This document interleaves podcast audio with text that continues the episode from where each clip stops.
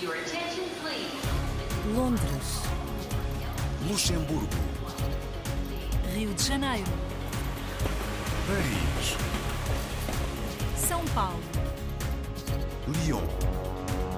Manchester, A hora dos portugueses. Começamos por lhe dar música com a dupla Sands of Zuku num festival em Adelaide, na Austrália. Há muitas coisas que a gente perde como imigrante quando vai para outro país, mas coisa, oportunidades como tocar no WOMED é reward, né?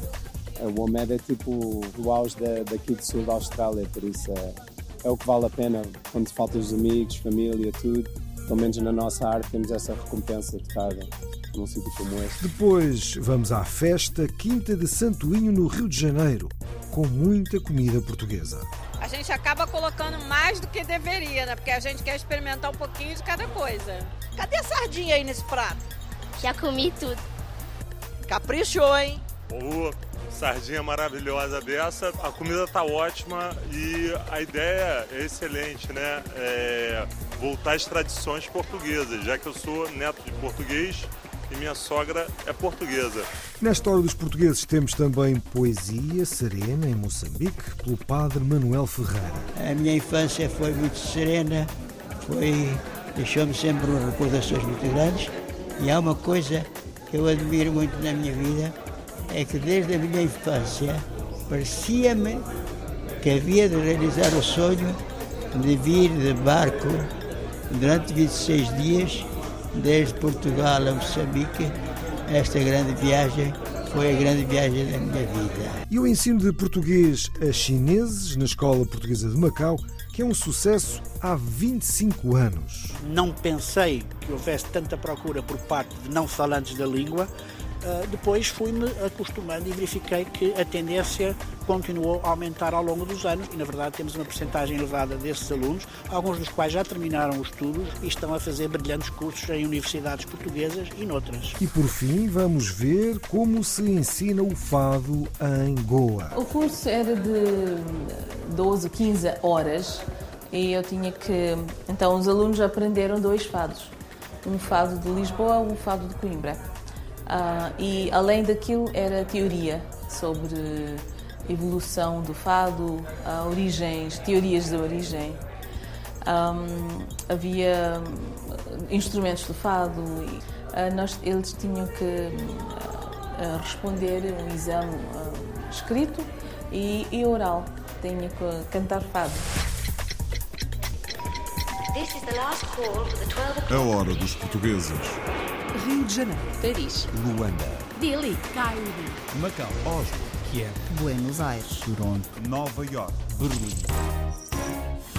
Antes de conhecermos estas histórias, ouvimos a música das comunidades. E trazemos de volta ao programa Ruby Anderson, uma luso-canadiana nascida a 29 de abril de 2004 em Cambridge, no Ontário. Hoje ouvimos-la com In a Lonely Place.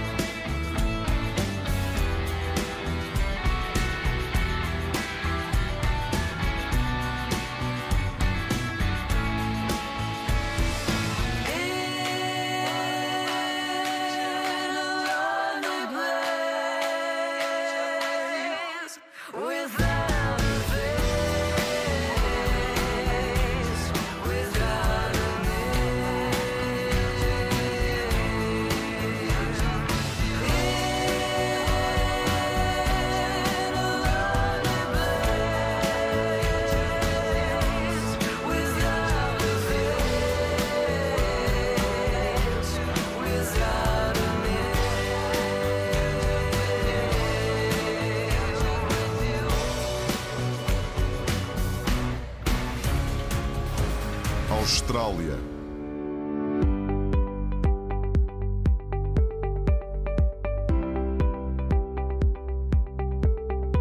Foi em Adelaide, no festival WOM Adelaide, o segundo maior festival de música, arte e dança do Hemisfério Sul, que falámos com Ricardo da Silva e Ica Quintela, fundadores e membros da galardoada banda Sons of Zuku.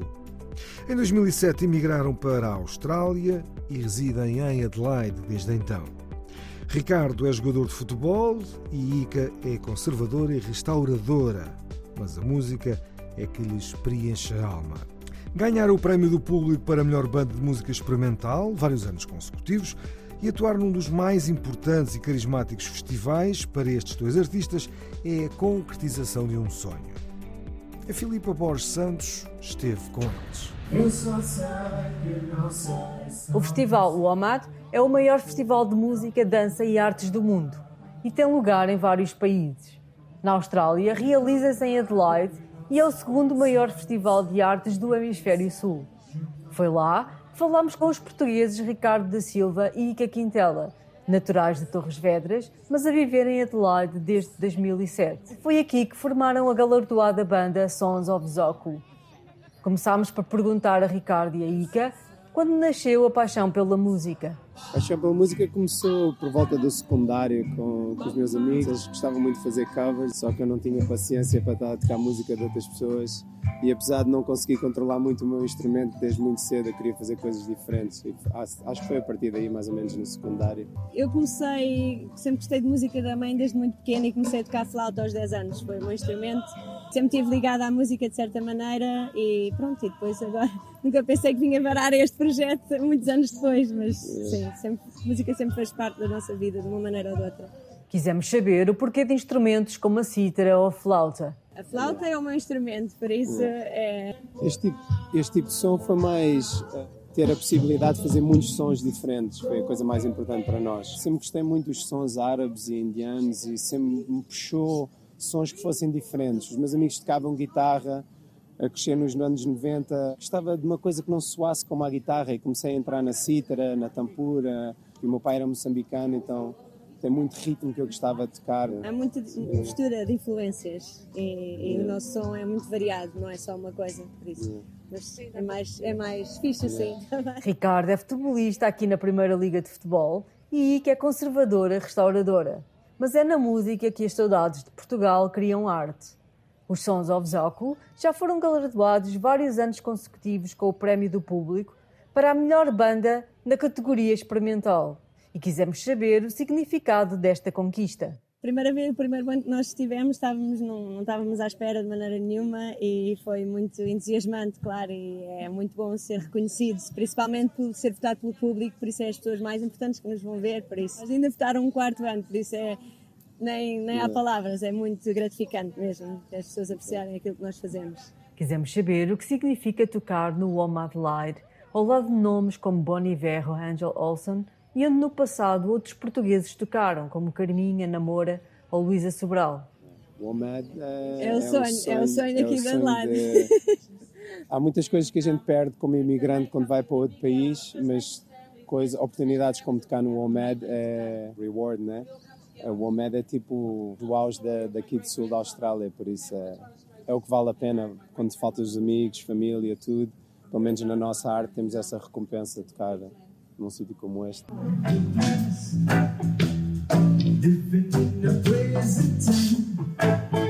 Também no festival falamos com Paulo Almeida, vocalista da banda Daily All Stars, também ele a tocar pela primeira vez aqui e fala-nos da experiência. Já toquei em, muitos festivais na Austrália e também em Portugal, em Timor, né, eh, na Europa, mas este aqui foi a primeira vez no palco. Foi bom, foi uma experiência, porque é a primeira vez que a banda e o, o grupo cultural se juntaram para mostrar a, a nossa cultura e a, a, música, né? Mas acho que foi bom. Para finalizar, perguntámos quais as três primeiras palavras que pensam quando ouvem a palavra Portugal. Saudade, é. tristeza, alegria. Saudade, amigos e família. Comer e beber e, e futebol. Brasil.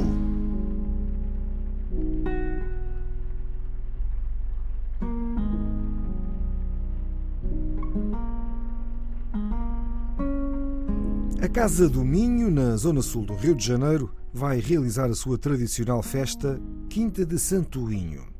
Não faltam ali músicas típicas, comida portuguesa e a apresentação do rancho folclórico Maria da Fonte, um dos expoentes da tradição dos ranchos folclóricos no Brasil. Esta festa realiza-se desde 1979 com a apresentação de gigantones e cabeçudos vindos de Portugal. Com muita dança, concertinas e comida típica, destacam-se as sardinhas na brasa, as batatas cozidas, as cebolas regadas com azeite português, o feijão manteiga e o caldo verde. Os doces e os pastéis de bacalhau também marcam presença. A reportagem é de Carmen Célia, Celso Ramalho e Tasso Dourado. É noite de festa na Casa do Minho. É noite de arraial de Santoinho.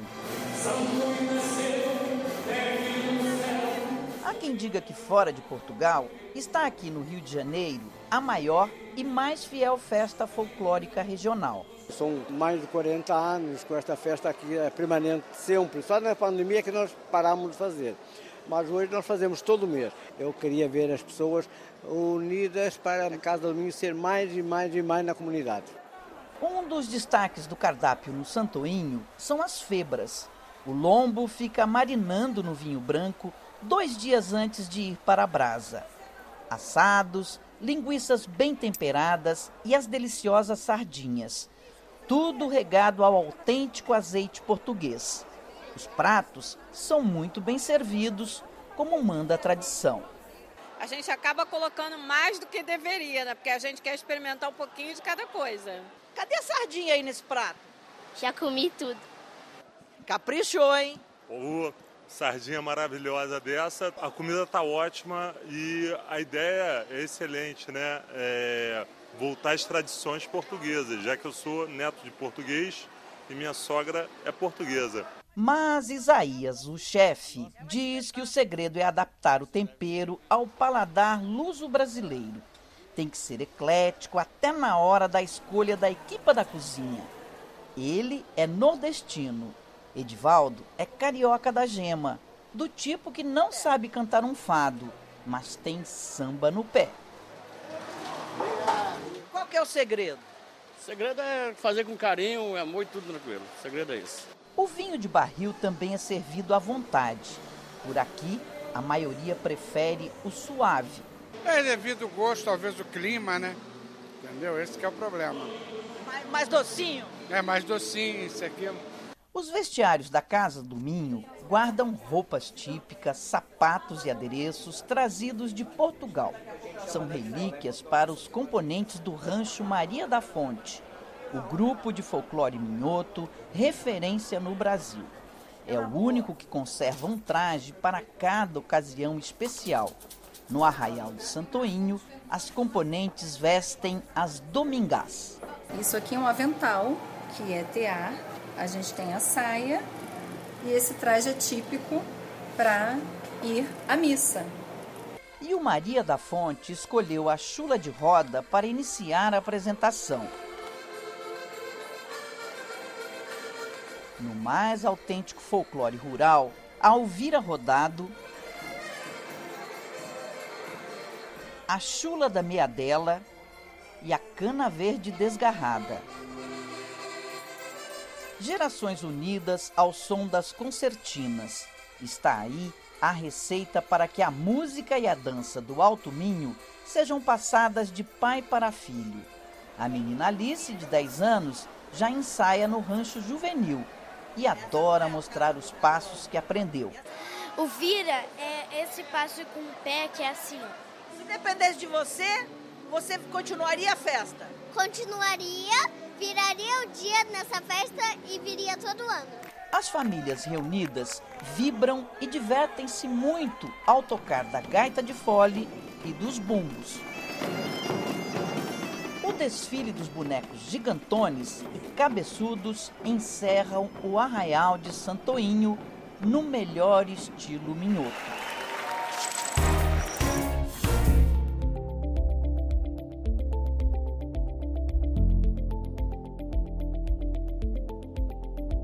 Em Moçambique, desde outubro de 1964, que o padre Manuel Ferreira tem o seu percurso ligado à docência, tendo lecionado em instituições de ensino nas regiões de Tete, Sofala e Maputo. Ao longo da sua longa formação e percurso, sempre esteve ligado à literatura, tendo assinado muitas poesias que são agora reunidas na sua mais recente obra de título Serenidade, como nos contam José Martins e Paulo Zandamela. A nova proposta literária do padre Manuel Ferreira convoca o leitor a uma série de emoções e sensibilidades. Trata-se de uma escrita poética e a enaltecer o exercício introspectivo do eu a partir da infância. Grande parte do livro uh, evoca coisas da, uh, da, da, da, da, infância, melhor da adolescência. Uh, são os tais poemas ligados à tal fonte no meio do pinhal. Essa é a infância, a educação. Mas é claro que depois, lá mais para frente, de vez em quando surge a evocação da infância, porque eh, depende também. A minha infância foi muito serena, foi deixou-me sempre recordações muito grandes. E há uma coisa que eu admiro muito na minha vida, é que desde a minha infância parecia-me que havia de realizar o sonho de vir de barco durante 26 dias, desde Portugal a Moçambique. Esta grande viagem foi a grande viagem da minha vida. Editado pela Funza, o livro Serenidade traz uma poesia em verso, expressando os pensamentos do autor em relação ao mundo. Este livro saiu sem eu nunca pensar em escrever um livro, em publicar um livro de poesia. Portanto, eu deste livro não sei bem o que é que eu quis fazer, porque ele foi surgindo aos poucos e o que eu quis fazer do livro é o que quero fazer de cada momento do livro, que é uma expressão, eh, de alguma maneira, para mim próprio, eh, uma maneira de, de, de me exprimir e de me consolar com as coisas que vão acontecendo. Serenidade é paz muito lá para dentro, muito íntima. Os jovens não têm que ser serenos como os velhos. A serenidade dos jovens implica muitas vezes lutas, protestos, contestações, marchas, coisas do género, mas pode-se fazer tudo isso sem faltar à serenidade. Se se fizesse tudo com serenidade, não aconteciam certas coisas que a gente vê por aí na sociedade. Para o ensaísta e jornalista José dos Remédios, a obra agora apresentada está ligada aos sonhos do autor ao abordar aspectos ligados à inocência da infância. Os vários sujeitos poéticos construídos pelo poeta na, enquanto figura existencial vai buscar na figura do sonho né, uma possibilidade de construir esta entidade. E este sonho está muito alicerçado, é, relacionado com a infância, muito eventualmente porque é a partir daí, do tema da infância, desta fase da nossa vida, em que nós vamos pensando numa ideia de futuro, de forma ingênua, de forma inocente, mas tudo se concretiza concretiza, começa a concretizar-se aí. E no caso do Padre Manuel Ferreira, inclusive, há um poema que ele faz referência a isso, que é na infância que este sonho começa a ganhar sentido e robustez. Então, desse ponto de vista, eu acho que é uma poesia, uma escrita muito ligada ao sonho, porque a partir dessa possibilidade vamos tendo a oportunidade de pensar no que nós podemos ser ou no que nós estamos a caminhar para ser, sem desconstruir a ideia do que nós já fomos. Então, há aí umas doses doses muito acentuadas de humanidade e da busca da construção do que pode ser ou pode representar de forma concreta a palavra humanidade. Manuel Serra Ferreira é um padre jesuíta português e está em Moçambique há 59 anos, tendo publicado quatro livros de teor religioso, um deles a sua tese de doutoramento.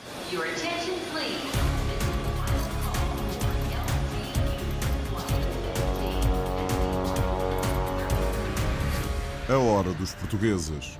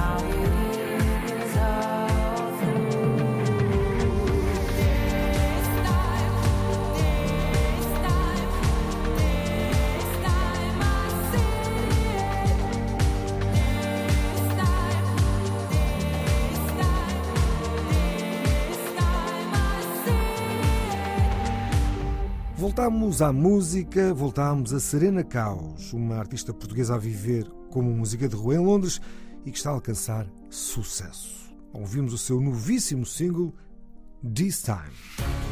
Macau.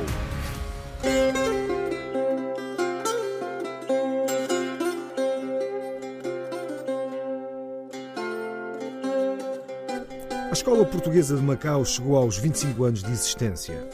A instituição de ensino é uma marca de Portugal ao Oriente e os antigos alunos e professores falam num percurso de sucesso feito com muito orgulho. Na festa de celebração da efeméride, daqueles que fizeram parte deste quarto de século de vida, recordaram alguns momentos da escola, que é agora base de ensino para alunos chineses e de outras nacionalidades que escolheram aprender na China a língua de Camões. Um trabalho de Joana Freitas e Fernando Puno. São o Henrique, a Maia, a Carlota, a Emília, a Letícia, a Ariel, a Júlia, a Iquil, o Gonçalo e a Sara. Pequenos alunos e os grandes artistas nas celebrações dos 25 anos da Escola Portuguesa de Macau. Em 1998 era lançada a primeira pedra do edifício na Avenida Infante Dom Henrique. Nas sacolas, livros cujo currículo era semelhante ao das escolas de Portugal. Mas com as mudanças ao longo dos anos, mudaram-se também as vontades. Hoje, 40% dos alunos da EPM são de nacionalidades estrangeiras. Não pensei que houvesse tanta procura por parte de não falantes da língua. Uh, depois fui-me acostumando e verifiquei que a tendência continuou a aumentar ao longo dos anos e, na verdade, temos uma percentagem elevada desses alunos, alguns dos quais já terminaram os estudos e estão a fazer brilhantes cursos em universidades portuguesas e noutras. Eu penso que na altura haviam talvez algumas dúvidas, não é? Legítimas eh, de como é que seria pós-transição. Uma das razões porque a escola hoje eh, e o ensino da língua portuguesa é tão procurado é porque efetivamente a China empreendeu uma política muito inteligente de procurar fazer de Macau uma plataforma de ligação entre a China e os países de língua portuguesa. Depois de 25 anos, tem uma pujança enorme e é com muita felicidade que vemos que a escola é hoje procurada por um número crescente de famílias uh, que estão a viver em Macau, outras que que, que, estão eventualmente de passagem. É a primeira escolha para muitas das, muitas das famílias que residem em Macau, independentemente, obviamente, da língua materna ser portuguesa ou não ser portuguesa.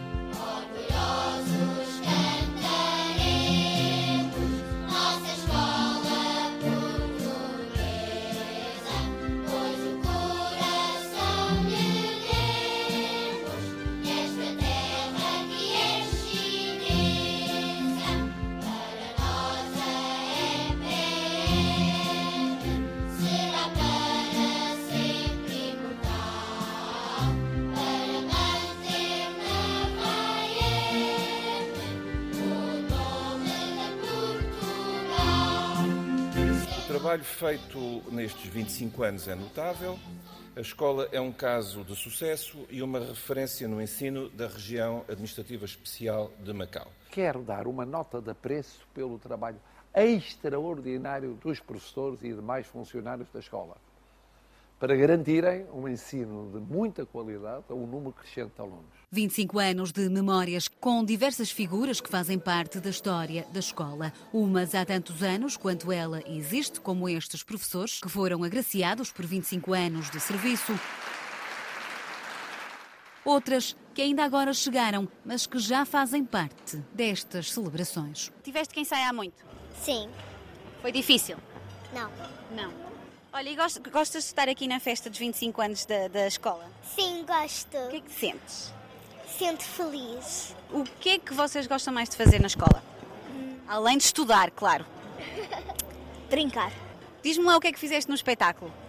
Soltei a corda e estava a brincar com uma menina. Qual é a vossa disciplina favorita na escola? Matemática. Matemática e tu? Matemática. Também? Sim. Música. Quem é que gosta de música? Tu gostas de quê? Tudo do meio e música. Tudo do meio. O que é que tu aprendes no estudo do meio? Uh, uh, muitas coisas do espaço, uh, criaturas, insectos.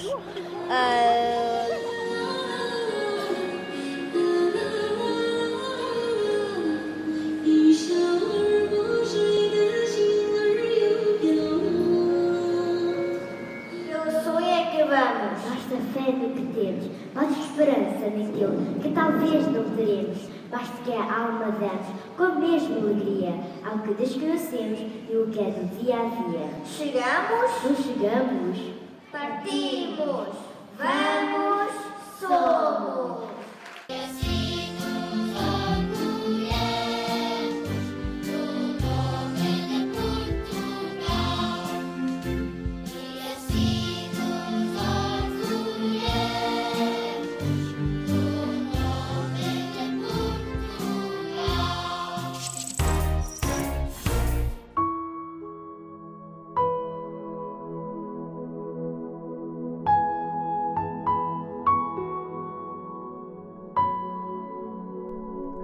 Fechar o programa, voltamos a falar de música.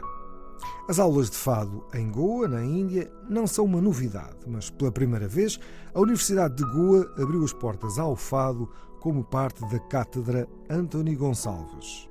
A professora destes cursos foi um dos expoentes máximos do fado em Goa e chama-se Sónia Shirsat. Na linha Elvino Souza e Anha Lobo foram conhecê-la. Tivemos quase 40 alunos. Um, alguns eram uh, estudantes de universidade, mas também pessoas um, que podiam vir de fora também. Uh, o curso uh, estava livre. Um, e, e, então tínhamos alunos de cerca de 20 anos de idade até 60 e tal. Havia alguns que não que conheciam o que era o fado, mas queriam aprender e queriam. Pronto, estavam connosco. Mas nós já tivemos alunos, já tivemos aulas cá em Goa e já ensinamos fado desde 2016. Um, e uma, uma, senhora professora Savita Kerkar, de universidade, uh, pensou que podíamos ter aulas de fado uh, na universidade também. Uh, então há um visiting chair, que é Anthony Gonçalves Chair, e eles convidam professores para dar aulas de, de várias subjects. E Anthony Gonçalves Chair é sempre uma coisa de música. Uh, o curso era de 12, 15 horas e eu tinha que. Então, os alunos aprenderam dois fados: um fado de Lisboa um fado de Coimbra. Uh, e, além daquilo, era teoria sobre evolução do fado, uh, origens, teorias de origem. Um, havia instrumentos do fado e nós, eles tinham que responder um exame escrito e, e oral. Tinha que cantar fado.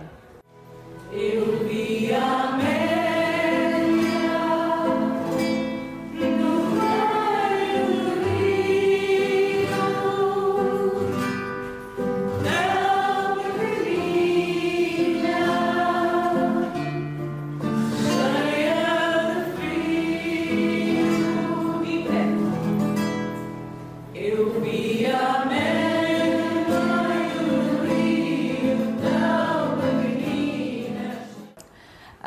fado de Coimbra era. hum, Eu vi a Amélia no meio do rio e fado de, de Lisboa foi Fado das Horas, de Maria Teresa eh, de Noronha.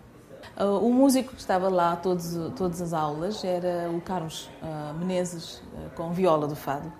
E no fim um, tivemos porque os alunos queriam saber o que era e como era a guitarra portuguesa. Então o Franz Schubert também estava lá um, e aceitou vir um, e tocou para os alunos também e, e eu também cantei um fado com os dois músicos.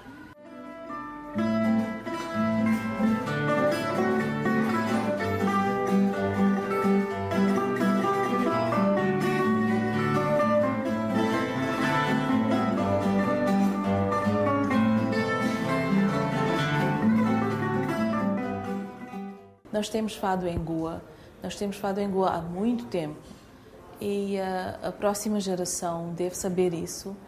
Depois podem escolher se gostam ou não gostam, mas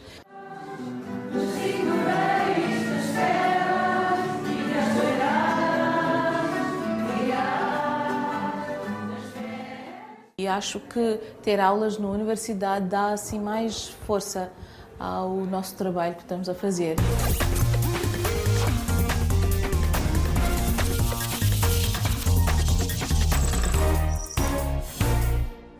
É tudo, é o fecho desta Hora dos Portugueses. Com edição, apresentação e sonoplastia de João Pedro Bandeira. Até à próxima. Londres, Luxemburgo, Rio de Janeiro, Paris, São Paulo, Lyon. Manchester. A hora dos portugueses.